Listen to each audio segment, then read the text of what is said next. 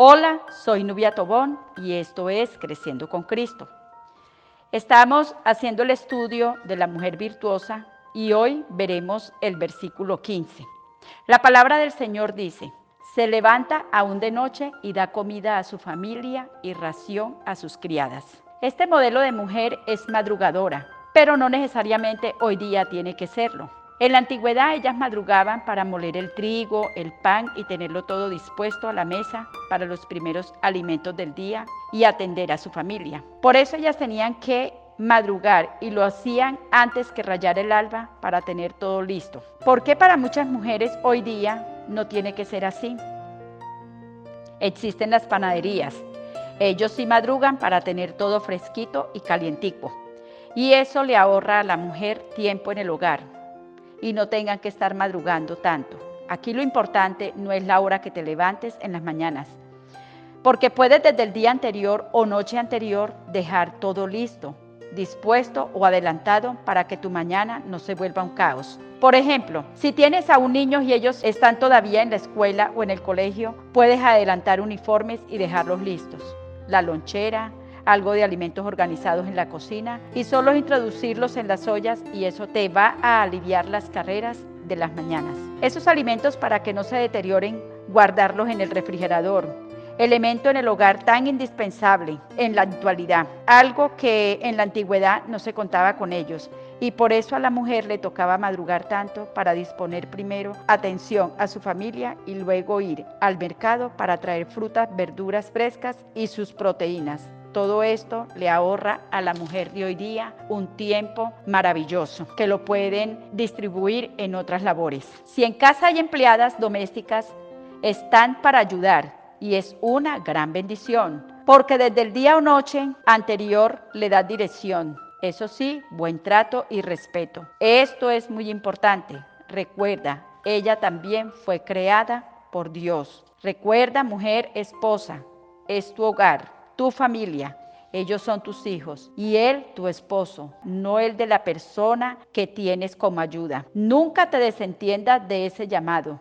La ayuda de otras personas es muy diferente como tú los puedas atender y hacer algo por ellos. Dios es un Dios de orden y Él nos alienta y nos enseña que con disciplina y orden todo marcha con excelencia.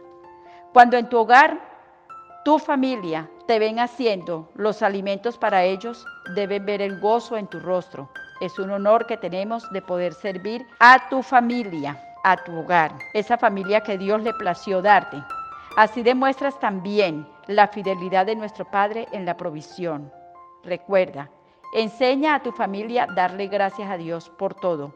Y esto lo puedes hacer empezando el día en la mesa, con actitud de corazón sincero hacia Él. ¿Y por qué la mesa? Hay que enseñarle a nuestros hijos y aún a nuestros esposos, darle gracias a Dios por los alimentos. Tantas personas hoy día que tienen esa necesidad y lloran porque no tienen que darle a sus hijos. Todo lo bueno proviene de Dios y a Él le ha placido bendecirnos. Y eso nosotros lo tenemos que tener muy, muy claro en nuestro corazón. Aliméntate no solo de comida, Necesitamos la comida espiritual, su palabra, ir a su presencia antes que todo se levante. Y esto lleva disciplina. O hacerlo en una hora que para ti sea la más adecuada. Esa comida espiritual, su palabra y su presencia, nos sustenta, nos guía, nos da fuerza como el búfalo. ¿Y por qué fuerzas como el búfalo?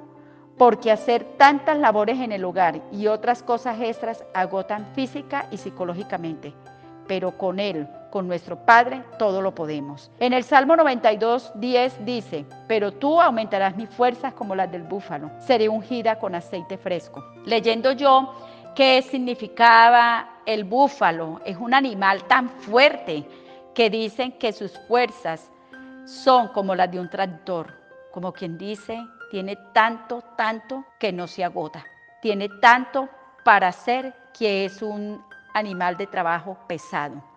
No estoy diciendo que la mujer tenga que ser un animal de trabajo pesado, aclaro, pero sí que el Señor nos dé esas fuerzas, que no nos dejemos agotar por todo aquello que con amor Él nos encomendó. Dice también la palabra ahí en el mismo versículo que seremos ungidos con aceite fresco. Recuerden que el aceite simboliza al Espíritu Santo, quien nos guía en nuestra primera iglesia. ¿Por qué atender nuestra primera iglesia? Porque es lo primero que debo servir y atender antes que las necesidades ajenas.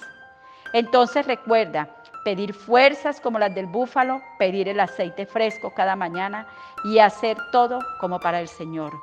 Esto es Creciendo con Cristo y soy Nubia Tobón y te bendigo con la bendición del Padre, del Hijo y del Espíritu Santo.